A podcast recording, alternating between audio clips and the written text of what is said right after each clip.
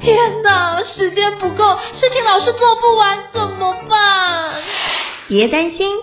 就让高校人生商学院每周陪你充充电，找到方法不抱怨。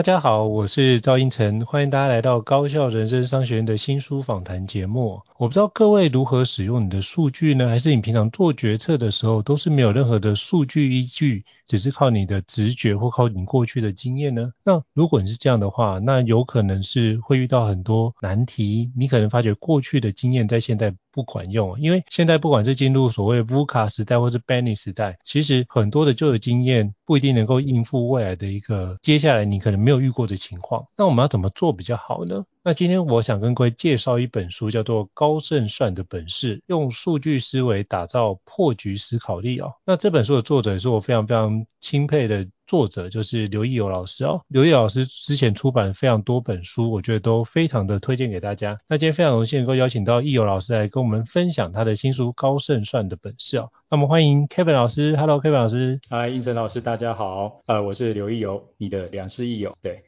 好，非常感谢易友老师的莅临。哇，现在都有那个金句口号，嘿，超棒。那是不是可以邀请易友老师跟我们简单介绍一下您自己，让各位听众可以多认识您一些呢？好啊，呃，我目前呢是一位知识自雇者，主要是专注在提供企业还有职场工作者在思考表达以及问问题解决领域的培训、一对一教练以及顾问服务。那目前大概出版了四本三管书。今天呢，很高兴有这个机会来到胤丞老师的高校人生商学院，来分享我的第四本新书《高胜算的本事》，用数据思维打造破局思考力。好，非常感谢易友老师的介绍。那是不是可以邀请易友老师跟我们介绍一下，当初会写这本《高胜算的本事》是有什么样的一个契机或起心动念呢？我那时候看里面的内容，其实现在包含数据分析的书也很多。那你这本书，我觉得里面有一些特别独到的点。我想说，会不会邀请您跟我们分享一下？好啊，其实啊，这本书原本应该去年就出版，不过因为出了一些意外，嗯、所以导致延宕到这个时候才出版。这个我们待会再谈。那我想要去来聊聊说这本书的一个初衷。其实呢，我相信不少人在这一两年听过一句话，就是选择比努力更重要。对，不知道应成老师有没有听过？有，有。你你会如何看待这句话呢？我就是。选择跟比努力跟努力比较像是你的战术的执行嘛，那就比较像是执行力。嗯、那你的选择比较像是你的战略，就是你的策略思考这件事情。那如果你用了策略思考的角度，如果是人家想的更完整，但是你只想到的是业内的状态，那其实很多时候你的那个层次上会有些落差。嗯、所以我觉得这件事情可以用不同的方式来去做提升，所以提升自己的思考的角度，提升自己思维能力是一个非常重要。我觉得他的这句话的重点比较像是强调这件事情。那不知道易友老师的高见跟看法是什么呢？是是是，我觉得应成老师说的很好。然后呢，我也听过不少人对于这句话的解读，好像比较偏向是一个零和游戏，就是二择一。我我到底要该努力，还是要选择，还是要选择？其实呢，我自己对于这句话的理解是在正确的或者是在对的选择底下，努力呢能够去发挥出更大的价值跟成效。嗯、我我会我会是这样解读，就是两个其实都很重要，只是说你说谁先谁后，我会觉得，哎，把这个选择放在前面，可以让这个努力更大的成效。所以在三年前，我其实第一前一本书叫做《高产出的本事》，三年前在乐金文化的雅茹总编他的邀请之下，我出版了这本书。那那本书呢，它主要是告诉读者，我要如何用对力气，聪明努力这件事情，就是很简单，就是如何用对力气，聪明努力，如何透过高效的产出来争取更多的机会。那后来这本书还蛮受到好评的，我也收到很多的读者告诉我说，诶，书中的内容跟方法其实改变他们的想法跟人生，而现在。好像没有人会怀疑产出这件事情的重要性了，大家都很认同，然后也很，我们也看到很多年轻朋友就是不断的产出，甚至日更，哇，那真的很夸张。像日更已经不稀奇，还有是早中晚一天照三餐 在在更新的。所以我发现到，哇塞，好像已经跟不上他们的速度。然后他们就是，而且很会用这些多媒体、这些新科技，甚至现在还有人透透过什么，透过这个生成式人工智慧，快速的产出。那这个产出的速度已经是已经是飞快了，已经变成人人都知道的一个显学。可是这也衍生出了一个新的挑战。当大家都具备高产出的本事的时候，我们又应该如何去胜出呢？因为就是好像就是你有这个能力，我有这个能力，好像就互相打消掉了。当每一个人的能力都获得提升之后，那我又该如何去从中取胜呢？所以我认为关键就在于这个赛道的选择，我要如何选择这个跑道，用数据来解决问题，在这个思维上面去找到这个捷径。如果我们能够善用数据，应该就可以做出更好的选择跟决定，即便是付出同样的努力，也会有更高的机会获得更大的成果。这不必的，可是我们应该会可以提高一个比较高的几率。我会是这样想，这就是数据思维的价值，也是我撰写这本书的初衷，也就是告诉读者我该如何做对选择，让我的努力更有价值。所以它其实跟前一本高产出的本事是相辅相成的。诶，我们很努力。我们提升的效率没有错，但是有没有可能我们可以在一个对的方向上面，而不是在错的方向上去努力？我之所以会想到这一点，是因为我发现到，哎，就很有一天有一个读者问我说，他说老师你就是透过写作去展现自己的价值，可能获得了出版，获得演讲，可是我也在做啊，而且我做的比你还多，为什么我没有被看到？就是同样大家都在写文章，大家都在写这个读书心得。为什么有的人被看到了，有一些人没有？这个这个让我蛮好奇的。后来我就去发现到，其实中间有一些不断的不同的选择，包括说你写哪一些类型的文章，你在什么样的平台去发表你的文章，或者是你如何去呈现你文章的内容，这些都会影响到它的一个结果。那所以我觉得数据思维在过去帮助我在职业发展跟事业经营上有很大的一个成果。包括这本书的出版，其实也是运用数据思维去创造出来的机机会，让总编直接再度向我发出了这个邀约，说：哎，你我希望延续这个高产出的本事，这个好的成果，你可不可以告诉我如何去？你是如何思考问题的？为什么你总是可以找到一些机会，或者是同样都在做一个产出，为什么你可以，别人却要花很多时间还在等待这个机会？所以这个是我在写这本书，我想要告诉大家的，呃，就如这个书名《高胜算的本事》，其实是告诉各位如何去提高这个胜算，一件事情成功的胜算，更甚至是说我怎么样去创造出一个机会，这个机会是专属于你的，你甚至连竞争都不需要竞争，是这本书呃的一个起心动念。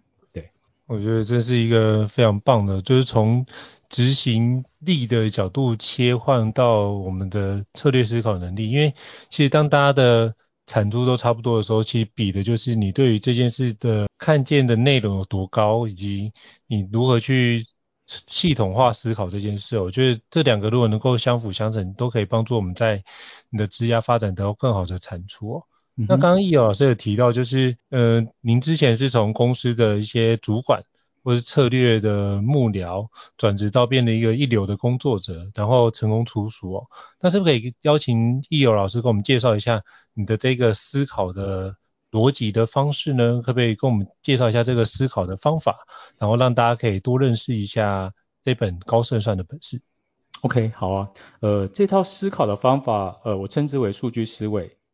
呃，其实呢，它是从这个问题的脉络出发，从问题的脉络出发去拆解问题。嗯、我想拆解问题，这个应成老师一定也是也是各中的高手，就是在这个拆解问题的技术里面也有提到吧。你把这个复杂的问题、繁杂的问题化解成多个比较小、比较明确、比较容易解决的问题，我们自然就可以比较好的找到这个方法。嗯、所以这个数据思维的模型或者这个思考的方法，其实它也是从问题的脉络出发。把原本的问题转化为数据问题，我们就可以知道说，诶，我需要哪一些数据可以回答这个问题，然后再借由这个数据去找出答案的一种思考模式。这是因为许多人他在遇到问题的时候，我们都习惯凭直觉跟经验来回应，就是抓了问题就找答案。虽然说这个是在大多数的情况之下都可以很好的解决问题，但是在面对一些重大决策，人生，特别是人生的重大决策，或者是复杂新的问题的时候，这其实是一个很危险的做法。我们可能会因为这样去陷入了逻辑上的一个偏误，或者是盲点而不自知，然后在事后再来后悔说，哎呀，我怎么会做出这样的决定？我举个常见的例子，就是说，呃，像我们当这个讲师也好，自雇者，常常都要通勤搭这个高铁，南北往返，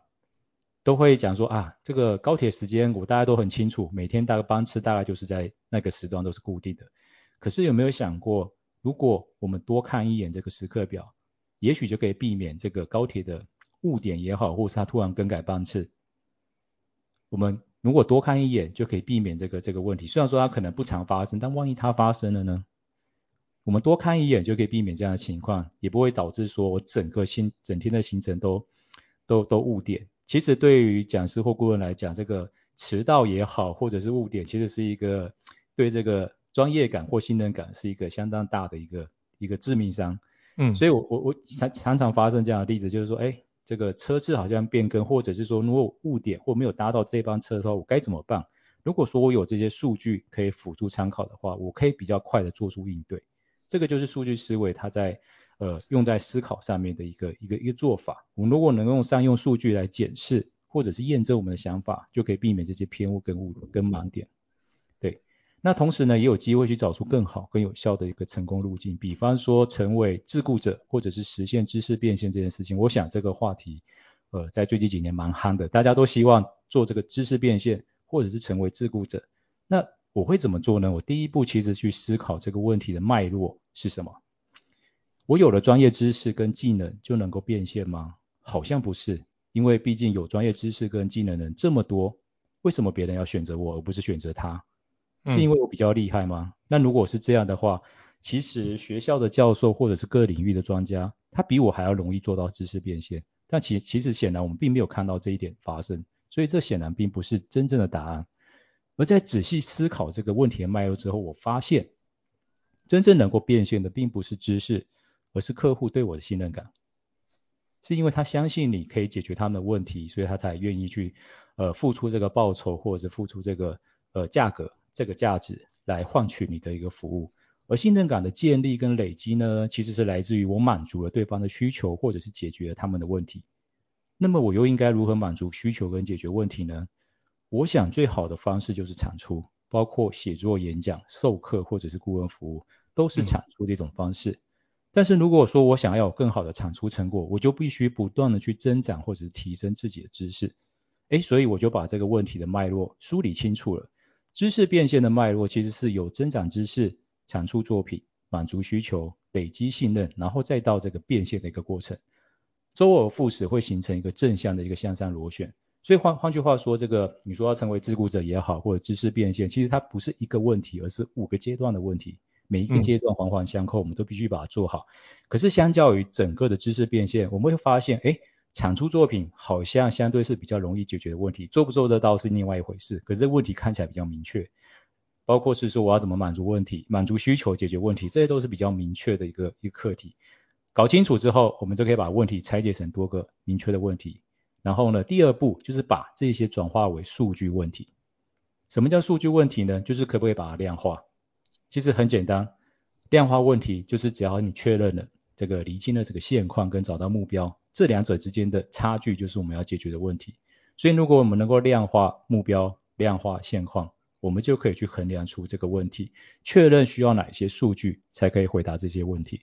而第三步就是透过数据来验证跟找出解决方案，再透过数据来检视跟追踪我们执行的成果，再做出改善跟应对。其实它你会发现到每个阶段都需要数据，但是它扮演的角色不太一样。那这边。呃，关于出书这件事情，我想也是许多人的梦想。那至于我是如何用这个数据思维做到的呢？我觉得，呃，可以参考这本书，里面都讲得很详细。我在这边呢，就简单的讲一下这个结论。结论就是，我就是专门挑选出版社的总编，他负责或者是他关注的新书，我专挑这些新书来写所谓的阅读心得，再加入自己的观点，这样子呢，就可以提高被看见跟认同的机会。让出版社自己来提案，而不是我去做提案。因为我去做提案，其实你会发现到僧多粥少，大家都在提案的时候，其实啊，出出版社的总编超级忙的，每天都看不完的稿子，看不完的那些内容，根本没有时间看你的提案。所以怎么办呢？我只能从他最关心的事情下手。他会去看看，哎，最近他们出版社负责的这些重磅的这些新书卖得好不好，市场的反应怎么样？所以挑选这些书更容易被看到。那具体的做法跟思路，我觉得就可以参考这本书都写在里面了。对啊。哦，我觉得非常感谢易老师的分享。我觉得透过你就是可能有问题的意识的思维，然后把这些问题意识的思维转成变成是数据思维，然后把它变成能够量化的问题来解决哦。那我觉得你刚刚提到，就比如说出书这件事情，我觉得你做了一件超棒的事情，就是去关心到底你的利害关系人或是你的关键人士到底在关心些什么。其实你可以把，比如说刚刚易友老师讲到，就是主编这两个字，你可以换算，可以转换成变成是你的客户。你是不是很清楚知道你的客户在做什么样的事情呢？他到底在乎哪些事情？如果你真的能够在乎，能够并且预测到的话，其实你发觉，哎，客户就觉得跟你合作起来非常的自在，然后甚至可能会主动的。当遇到这种情况的时候，主动第一个想到你，那那时候就会指明你去解决这样的一个问题，或主动把业绩让你成交。所以我觉得大家可以从易老师的刚刚的分享，以及从这本新书《高胜算的本事》里面去知道说，如果当我是易老师的话，那我怎么去看待这个问题？我就用这个角度来想的话，就会让你自己在。这本书不只是读易友老师的故事或者易友老师的人生智慧，你可以透过这样的故事，马上可以实践到你的职场的工作里面。我觉得这是我在读这本书，呃，我蛮推荐大家可以用这个角度来使用，应该会让你在阅读这本书得到更多的一些收获跟感受。那我也想请教易友老师，因为你在书里面提到两个我觉得很重要的点，一个叫做数据的敏锐度，一个叫做数据的洞察力。那是不是可以邀请你跟我们解释一下这两个？呃，敏锐度跟洞察力到底分别代表什么意思呢？以及我们该怎么培养这两种能力？是不是可以邀请你跟我们介绍一下？好的，呃，数据思维呢，我认为就是数据敏锐度跟数据洞察力这两个关键的一个结合。那我先来说说这个数据洞察力哈，这个名词可能大家比较常听到。大家都说，很多企业都要求员工要去培养数据洞察。你能不能从数据中找出一些有价值，或者是呃能够去驱使行动行动的一些洞察，或者是发现？所以很多人会想到说，我要去学一些数据技能，学一些数据分析，来找出、挖掘出这些数据中有价值的。可是数据敏感度好像大家比较少听到，大家比较少听到。但是我觉得这是一个很关键的一个环节。什么是数据敏锐度呢？就是指我们能够如何理解一个问题或者是一个数据？当我们看到一个数据的时候，能不能联想到背后可能的问题？或者是我们听到一个问题时，能不能意识到我需要哪些数据才能回应这个问题？所以说，数据敏锐度高的人，他是可以自在的在这个数据跟问题之间切换，看到一个数据就可以见微知著，意识到问题的存在，从而去展开进一步的思考。或者是听到一个问题，他也可以化虚为实，把一个呃比较怎么讲，比较模糊不具体的问题转化为一个实体的一个做法，梳理出这个脉络，转化成数据问题的观点来思考。比方说，呃，如果我们听到一家公司的财务长跟稽核主管相继都离职了，其实数据敏锐度高的人，他可以马上意识到，哎，这家公司的营运状况可能已经出问题了。而不是单纯的离职，因为这个离职的角色会关系到一些不一样的情况嘛。通常我们听到一家公司，哎，财务长也离职了，稽核主管也换人了，哎，马上这家公司可能股票不能留了，赶快脱手，因为他们的财务状况一定出了大问题。对，就是这是一个数据敏锐，就是看到一个数据，我们会引发出其他的一些联想。所以数据敏锐度，我觉得就是你怎么样去意识到问题，或者是你怎么样去厘清这个真正的问题是什么。所以总结来说，数据敏锐度代表是一个人能够理解问题，找出真正的问题；而数据洞察力则是你能不能使用数据来回答问题、解决问题。我觉得这两个的差别，所以你会发现到很多在谈数据的书，可是呢，他们都琢磨于这个数据洞察力的培养，教你怎么样从数据中挖掘这个这个有价值的东西。可是他忽略了为什么大家学了看了那么多书，学了那么多数据分析的技巧，还是不能很好的解决问题。是因为你对于这个问题没办法很好的理解，甚至呢，我们过去学校的学习都比较怎么样，都很习惯说，我告诉你问题是什么，甚至连数据都提供给你了，甚至还告诉你说，这一课或这个题目该用什么方法来解决，诶，所以我们可以很好的去解题。可是，在真实的世界里面，没有人告诉你问题是什么，也没有人告诉你该用什么方法，所以导致很多学空有一身这个武艺，我不知道怎么去找，然后或者是说，诶，手边有什么数据就用什么数据，没有数据我也没办法。那这样的情况之下，很容易找出来的答案就有点文不对题，你不知道真正的问题是什么，嗯、所以你就是拿到问题就去找答案，拿到数据就开始瞎做，做出来当然就是诶碰巧能解就解，但是很多情况就是没办法获得一个很好的解决，是因为你问题就不对。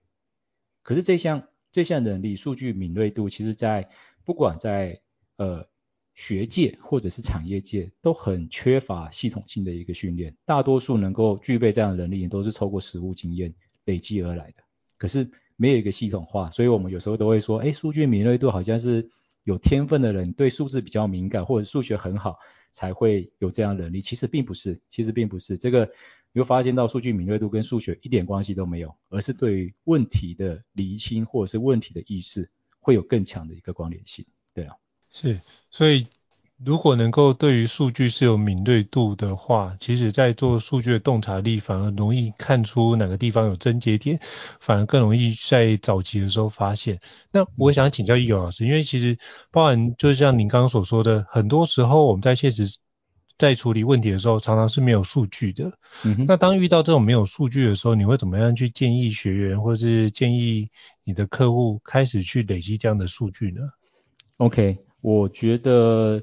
呃，像现在很多人在谈大数据，会觉得数据越多越好。其实这个并不必然。真正的说法应该是我们需要品质好的数据，或者是跟问题有关的数据。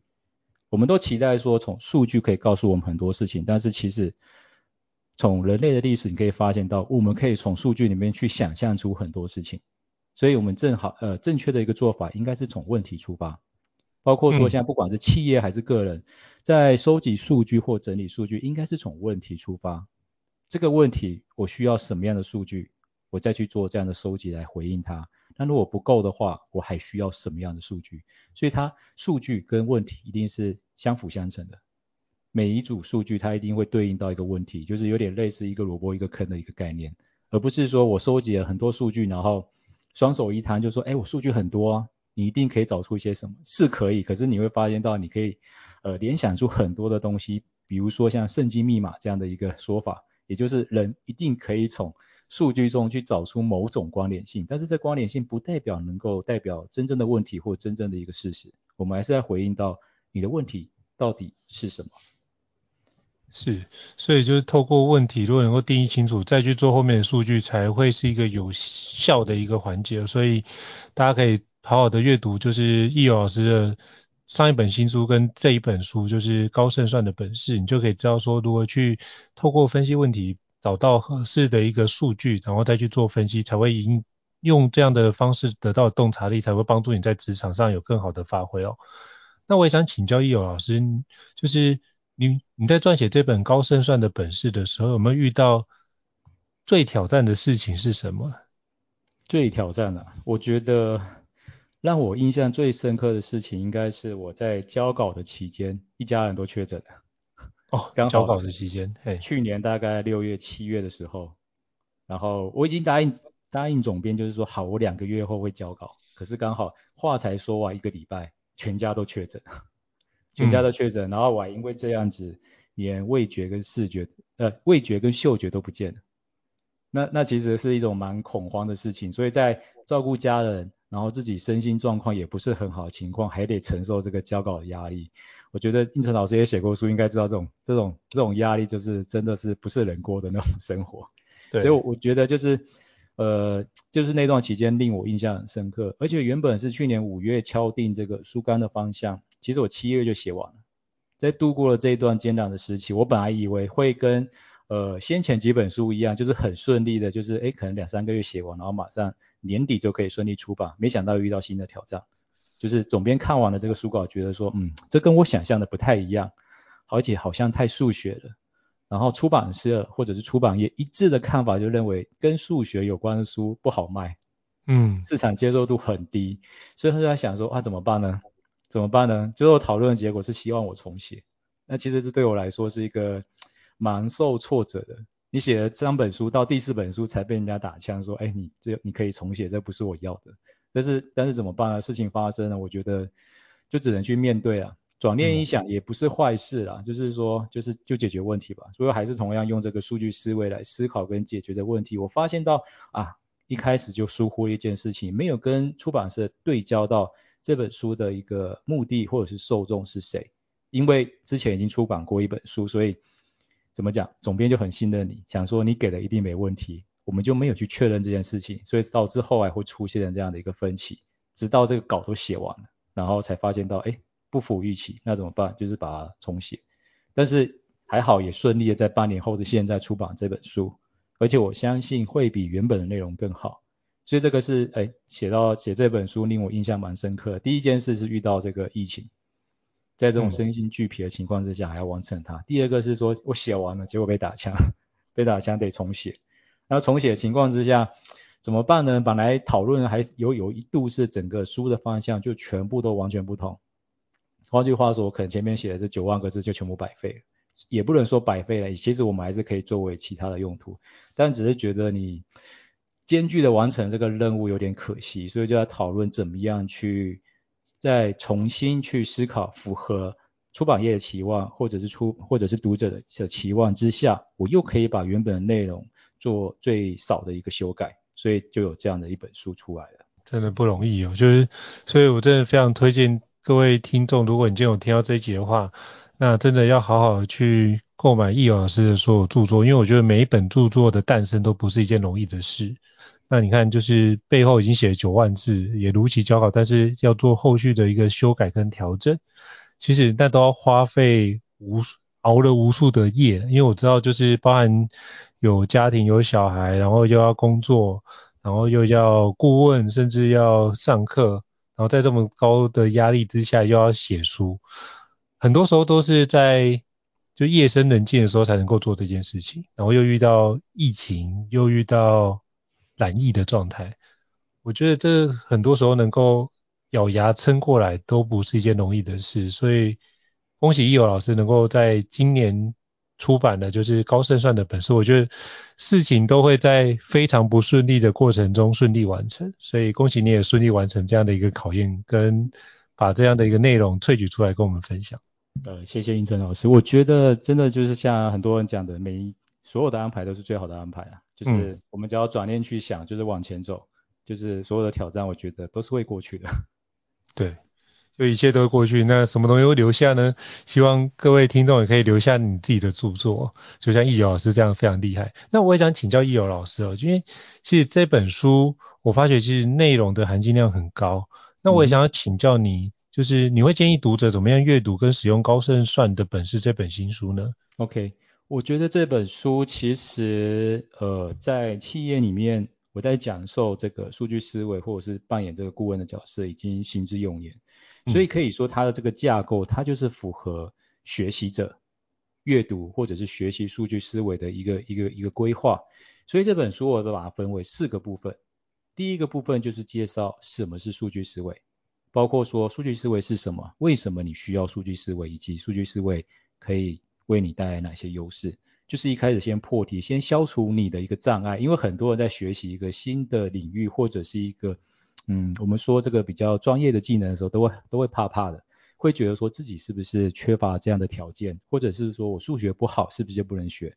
其实不会，因为它是跟解决问题有关，是如何善用你周遭的一些数据。很多人讲到数据，都会觉得就会联想到这个数字，其实不必然。我们在这边提到的数据，现在的数据越来越多元化，包括文字、图像、数字，甚至你的情绪、你的反应、你的身心状况，甚至大自然的这些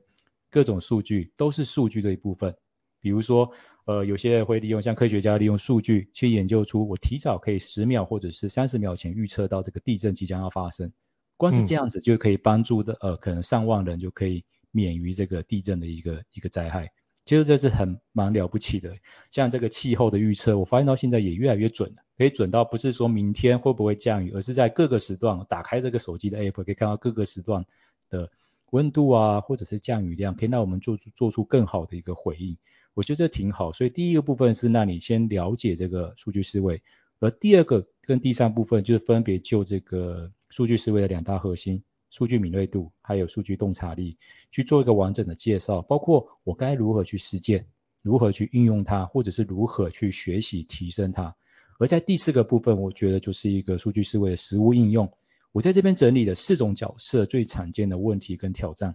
比方说一般人如何在生活或工作中去培养这个数据思维，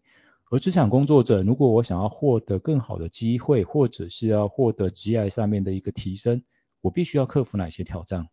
那第三个是作为自雇者，或者是现在很多人想要打造个人品牌，我又如何可以运用这个数据思维突破从零到一稳步向上的各个挑战？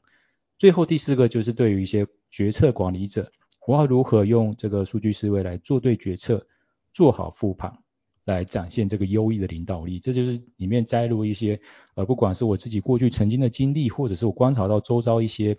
呃，厉害的厉害的执行者、厉害的管理者，我把这些浓缩在里面，就是挑出最多人需要的这些实务的一些问题解决。比如说你要怎么去突破工作挑战。你要怎么样去打造个人品牌？你要如何做好决策，做好复盘，让自己是可以呃持续的向上？我觉得这个是这这本书的四个方面是，我觉得这是一个面面俱到，又可以让大家循序渐进的去去去阅读。对啊，而且呢，这本思维工具书其实你不用设定说我要一次都要看懂，其实不容易。特别是如果说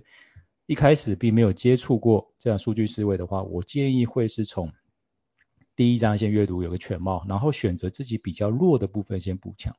其实这个这个概念是这样的，就是我们不用一次到位说要从一个什么都不会或者是很弱的人变成一个很强超强的人，我觉得不用。很多人就是有抱持这样的观念，所以反而会举足不前，不知道该走哪一步。其实不妨先找出你比较强的部分去增强，或者是找出你弱的部分去去补强。或者是也可以针对你现阶段遇到的问题，去翻阅这个对应的部分，去寻求解决方案。这都是一个不同的一个阅读的方式，嗯、就是看你的需求。对啊，是，我觉得易老师也跟我们介绍一下，就是如何阅读《高胜算本事》这本书。那我自己看完的时候，我觉得这本书应该比较像是你的案头书，就是你可以有问题的时候就拿出来参考。我觉得你可以。就第一次先快速阅读完，然后看看自己哪一段是比较没有做好的，那你就可以当做是一个扫盲的概念来做。那第二个部分是我想跟各位分享，是你可以把这本书好好的有空就拿出来翻，就是你看你目前的进度到哪边，然后比如说当做是一个复盘的角度哦。那为什么这样讲？是因为很多的改变跟累积是需要时间的。那我就想到之前比尔盖茨曾经讲过一句话，就大部分的人都高估他们一年内能做的事，却也低估了他们十年内能做到的事情哦。所以我觉得这个改变是一个一连串的一个流程，去帮助自己去做调整，不是一次性就直接说啊，我只要做完这件事就一定能够有个天翻地覆的改变。不好意思哦，生命的历程通常比较少是用这个方式这么戏剧化的展开。那如果你可以逐渐的去累积的话，其实。我觉得可以运用易友老师的书里面提到的方法，应该可以让你在几年之后在复盘的时候会看到自己完全不一样的一个状态。这是我在读完易友老师的书，我想要就是 echo 易友老师刚刚所讲的一个内容，所想要补充的资料这样子。OK，谢谢应哲老师。对，那我也想请教易友老师，因为其实像嗯。呃但你跟我们都是属于对于数据比较熟悉的。那如果一些人对于数据分析或是技巧不熟悉的话，他怎么该开始去学习跟应用那个数据的思维呢？是不是可以邀请你跟我们介绍一下？好，呃，数据思维我刚刚有提到说，它其实是由两个部分构成的。一，第一个是数据敏锐度，第二个是数据洞察力。嗯那刚刚有提到是说，很多人会觉得我对数据分析的技巧不熟悉，是不是就跟这个数据思维无缘了？我觉得倒还好。我们先来看看第一个核心，就是数据敏锐度的应用，它其实跟数据分析技巧完全无关，反而会是你跟你如何去理解问题、拆解问题的脉络能力有更多的关联性。所以这部分我建议可以从生活周遭的一些小数据，所谓小数据就是我日常可以看到这些。统计数据也好啊，或者是图表，或者是一些数字，去想想看这些数据是如何出现的，它背后代表意义又是什么？嗯，借由这些思考来培养这个数据敏锐度的一个意识，然后再再搭配书中的方法跟技巧来系统化的建立跟提升所谓的数据敏锐度。而第二个核心数据洞察力，其实这部分，呃，如果你过去问我，我会告诉你说它跟数据分析技巧有很强的关联性。但是现在，我觉得这答案变得不是那么肯定了。为什么？因为越来越多的工具可以帮助我们做到这些，即便我们不熟悉数据分析的方法跟技巧，也可以很顺利的完成这个进阶的一些数据分析跟判读。我相信未来会做得更好，就是降低了这个这个工具的一个难易度，让每一个人都可以很顺利的去使用去做好数据分析。但前提是你得懂得提出问题，就像现在很多人在讲说这个 ChatGPT。他可以回答你很多的问题，帮你做数据分析，但是你得告诉你，给你得告诉他问题是什么嘛？所以你会发现到数据洞察力的部分，可以透过这个数据思维，你学习了之后呢，你可以让自己怎么样？学会数据思维运用，可以帮助好，帮助你更好的理解问题，知道如何去运用这一些数据工具，或者是跟所谓的数据的专家或专业人员在协作的时候，你可以更好的沟通，请他们帮助你找出。这个问题的答案，但是在数据敏锐度这部分，这真的是你自己得去深刻的去体会、去提升，包括说我要如何理解问题，我要如何找出更更好的真正的问题，这个方面的能力的提升，我觉得不管是在数据思维，还是在其他方面，问题解决，还是说专案管理，还是什么，就是各种的技巧，其实前提都是要求你要有这个理解问题跟跟诊断问题的一个能力嘛，你才能把后面事情做对。就是说你先找对找对方向。方向找对之后，你后面这些方法才能发挥很好的一个一个结果。那对于这个有这方面疑虑的读者，就觉得说啊，我自己数学不好，或者是数据分析的能力不强的人，我建议你可以阅读这本书的第一章。阅读这本第一章，就是先了解一下什么是数据思维，花一点时间，因为篇幅不多，但是你可以对数据思维建立一个正确的观念，也能去破除既有的迷失跟恐惧。我觉得这对于学习数据思维，或者是其他的思维、商业思维啊、专案思维等等，都是一个很重要的事情。对，是，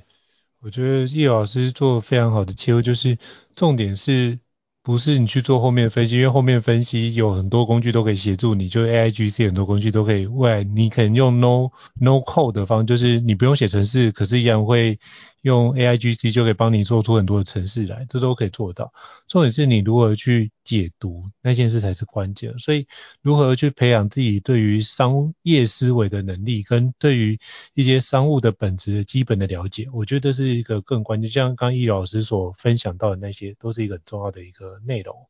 那最后我想要请教易老师，那在高效算呃，在高胜算的本事这本书，最近有什么样的一个新书分享会，或是相关活动可以邀请你跟我们分享吗？好的，呃，这本新书呢，它预计会是在六月二号正式上市。所以现在都有在做一些暖身的活动，不过很多人在问说，哎，书已经出版了吗？其实还没有，要等到六月二号，大概是在下礼拜五。我不确定这个节目何时会播出，大概就是六月二号礼拜五的时间会正式上市。而目前预计会有两场新书的分享会，分别是在七月八号在新竹诚品居城店，七月十五号在台北金石堂的新一店。然后在这个新书的书封上面都有完整的一个详细的资讯。除了新书的分享位置会之外，也会陆续在一些广播节目或者在知名的 Podcast 上面去分享，像是今天胤丞老师这个高效人生商学院，呃，也是目前高人气的 Podcast 之一。那我也很高兴有这个机会来这里分享新书，也欢迎大家可以就是追踪乐金文化的粉专，或者是我个人个人的脸书，都可以找到跟新书相关活动的一些最新消息。好，非常谢谢易友老师哦。那我们到时候会把易老师的脸书，还有乐金文化的一些官网连结，以及这本书就是高胜算的本事的连结，以及易友老师之前的。另外三本畅销著作，我都会一起放在这一集的 Podcast 资讯栏位当中。那我们之后有机会，会再邀请易友老师来跟我们分享他之前的三本著作。我们都觉得，如果有机会可以跟听众分享，是一件非常棒的事情啊。那最最后非常感谢易友老师的莅临。那如果各位听众觉得高校人士商学院不错的话，也欢迎在 Apple Podcast 平台上面给我们五星按赞哦。你的支持对我们来说是一个很大的鼓励。那如果还想要听的新书呢，就欢迎就是留言或讯息让我们知道，我们陆续安排像易友老师这样的一个专家来跟各位伙伴分享。再次感谢易友老师，那我们下次见，谢谢。好，拜拜。谢谢胤丞老师，拜拜。高校人生商学院，掌握人生选择权。